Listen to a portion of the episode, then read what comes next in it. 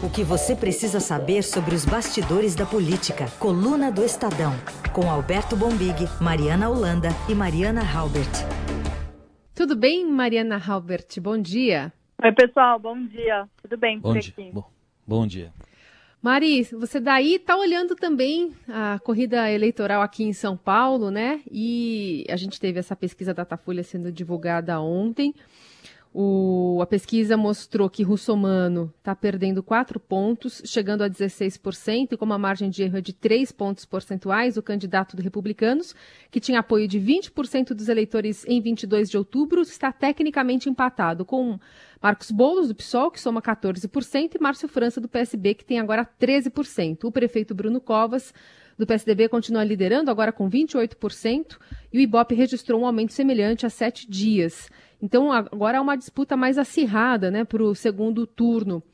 E tem um personagem importante, um partido importante né, no contexto político, que é o PT, que está ficando para trás. É verdade. Nessa reta final, né, a menos de 10 dias para o primeiro turno das eleições municipais, é, o Bruno Covas está consolidado praticamente na, no, em uma das vagas para o segundo turno e essa briga pela segunda vaga que ficou mais acirrada com essa tendência de queda que o Russomano vem apresentando nas últimas pesquisas.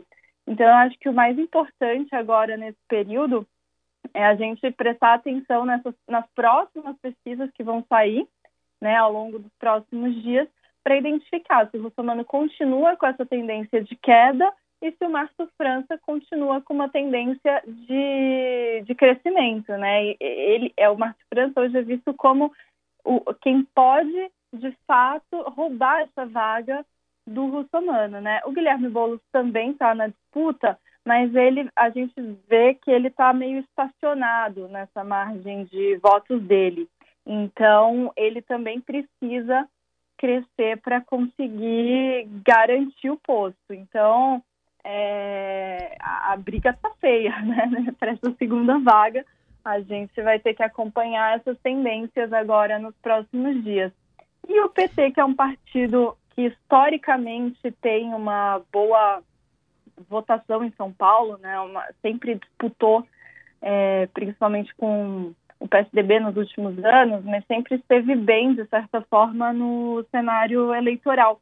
Esse ano, é, com a candidatura do Gilmar Tato, o PT vem enfrentando uma dificuldade tremenda. Já é meio dado como certo que o partido, enfim, não vai chegar ao segundo turno, né? A, a, o crescimento do Gilmar Tato para chegar nesse patamar é visto como muito difícil, é improvável, é, ele não deve conseguir é, esse resultado. Então o partido ele está se agarrando agora nas boas chances que ele tem em cidades grandes da Grande São Paulo, como por exemplo Guarulhos, Diadema e Osasco. Se o PT conseguir ganhar duas dessas cidades, por exemplo, o partido avalia que pode ficar, ficar no azul na nessa eleição em relação à eleição de 2016. Então, essa avaliação de que não seria uma tragédia tremenda para o partido se conseguir ganhar uma dessas duas cidades, uma, duas dessas três cidades, né? Melhor dizendo. E agora, o Gilmar Tato realmente, ele mesmo não tendo a chance de chegar no segundo turno, né, por enquanto, pelo que as pesquisas estão mostrando, ainda assim o partido tem, é, quer que ele tenha uma votação razoável ali, não quer que ele saia como um, candidato inimigo, fique numa margem muito baixa de votos, né? Então o PT está tentando ainda fazer esse esforço para poder sair de alguma forma bem dessa eleição. Aliás, só colocar um trechinho aqui do que disse ontem o candidato Gilmar Tato numa agenda ele disse que se eleito, os hospitais da rede Hora Certa vão funcionar 24 horas, enfim, focou na questão da saúde. A gente ouve um trechinho agora. Para isso, nós vamos precisar contratar mais profissionais, mais médicos, mais enfermeiras, mais funcionários na área administrativa. E nós vamos fortalecer o Sistema Único de Saúde na cidade de São Paulo. Aqui falando né, de uma pauta, Heisen, que ele tem, às vezes, até deixado de lado, tem batido muito mais nas questões envolvendo ah, os transportes, né? Ele foi secretário aqui na cidade. E aí, pelo menos na entrevista que ele deu aqui pra gente, mesmo nas propagandas que passam aqui no rádio na TV, tem batido muito mais forte na questão do transporte, né? Ah, ele fala muito sobre bilhete único, né? Muitas das informações que ele traz aí no horário eleitoral, quase todas têm a ver muito mais com, com isso. Também um pouco de céus, né? Que ele fala do, que é uma marca aí de é. gestão é. petista também, mas é muito mais no, no transporte. A gente está vendo aí o, o Márcio França com uma cara, é, vai lá, uma cara de Joe Biden lá na Geórgia, mas o é, eu estava vendo aqui um recorte da pesquisa hoje, que saíram mais dados, que o, o Covas cresceu em, em, todas as faixas do eleitorado. Quando você pega aí recortes por, é, se, por sexo, por idade, por escolaridade, questão econômica, ele cresceu em todas as faixas, Mari. Assim, o que mostra a, a dificuldade que os outros candidatos estão é, tendo né, para conseguir chegar no eleitorado do Covas é, apesar dele estar tá já consolidado em primeiro, quer dizer, porque ele está consolidado em primeiro, a gente tem visto também uma briga grande entre os que estão buscando essa segunda vaga, né? O, o Boulos, o, o próprio Márcio França, eles têm é, se atacado um pouco mais justamente para conseguir chegar nesse patamar do Bruno Covas, que, como você acabou de falar, está conquistando votos em todos os espectros de eleitores, né? Então, isso mostra uma dificuldade a mais para os candidatos que estão vindo ali nessa briga pela segunda vaga. É, eu, eu, lembrei e, de uma... E, perdão, Oi, perdão Mari, e o, e o Lula, o que está achando dessa história? Quem que deve apoiar num segundo turno?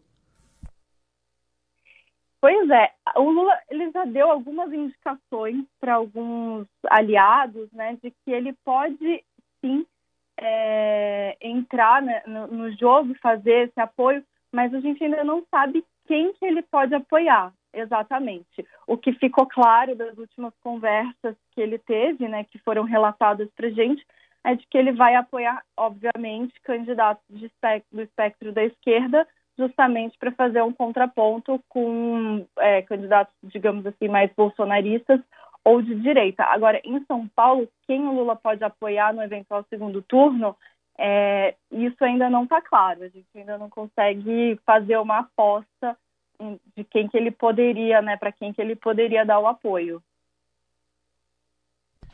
Muito bem. E olho também na eleição americana, né, Mari? A gente está acompanhando de perto aí. Agora de manhã o Biden passou o Trump na, na Geórgia e como é que isso pode afetar a política externa brasileira, também até o meio ambiente. A gente está de olho nisso também aí em Brasília?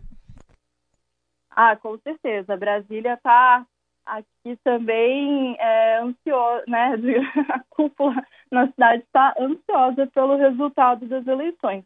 O presidente Bolsonaro já deixou claro várias vezes que a torcida dele é pelo presidente Donald Trump, né? Pela reeleição dele mas a gente tem visto, enfim, que o Joe Biden está um pouco na frente, pode, tem chances reais de ganhar a eleição. É, nesse contexto, qual que é a análise aqui? É de que a política externa brasileira ela vai ter que ser é, repensada. Porém, existe hoje uma, uma ideia de que isso não precisa, não, não precisa ser dado um cavalo de pau, digamos assim. É, o país vai continuar tendo relações com os Estados Unidos, é impossível uma quebra de relação. Talvez o presidente Bolsonaro vai ter que partir mais para o pragmatismo né, nessa relação, é, sem tanta essa proximidade ideológica que ele tem com o presidente Donald Trump. É, e na questão do meio ambiente, o que a gente ouviu muito essa semana é o seguinte: se o Joe Biden vencer as eleições americanas, o Brasil vai ser mais pressionado. O Joe Biden tem uma pauta de meio ambiente forte. Ele já falou até mesmo em um debate sobre a questão da Amazônia, né? Falou em, em colocar 20 bilhões de dólares no, aqui no Brasil para preservação, para ações de preservação da Amazônia, etc. Então, é, existe essa preocupação em relação à pauta ambiental e o que a gente ouviu é o seguinte: o governo ele vai ter que reforçar a narrativa de preservação, de, de ações, de que faz ações de combate ao desmatamento, de que está de olho nas queimadas, de que a produção agrícola que existe nessas áreas não é danosa para o meio ambiente. Agora, sim, é muito importante prestar atenção no seguinte: eles falam em narrativa, não falam exatamente em ações concretas, né? Não é que o governo está preocupado em realmente mostrar alguma algum resultado concreto. Eles falam muito em narrativa, que o governo brasileiro terá que mostrar uma narrativa é, forte para o mundo de preservação. Se isso vai colar ou não, a gente não sabe, porque o governo Bolsonaro já tem feito é, esse esforço, né, principalmente em relação aos europeus, já tem feito esse esforço de tentar né, convencer de que o problema ambiental no Brasil não é tão grande assim quanto se fala. É, vamos ver se isso vai colar com os americanos também, no caso de uma vitória democrata. É isso. Então, todo mundo de olho num estado, especificamente na manhã desta sexta-feira. Georgia, oh Georgia, the whole day through, just an old.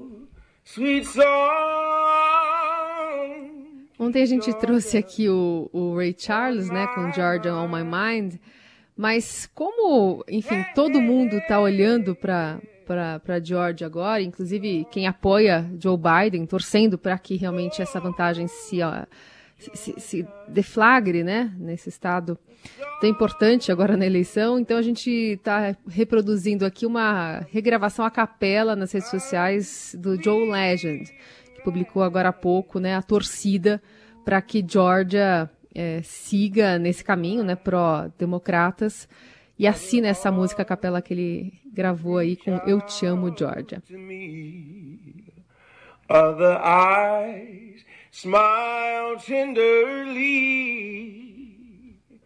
é, no momento tem 917 cantando na capela, a mais do que em relação ao, aos trampistas. É, um estado que não vota nos democratas de, desde 1992, mas isso tem mudado e agora a gente está acompanhando minuto a minuto aí essa evolução. Mari Halbert, obrigada pela participação de hoje. Até a próxima. Até mais, gente. Obrigada. Oh, Georgia, the whole day through, just an old sweet song keeps Georgia.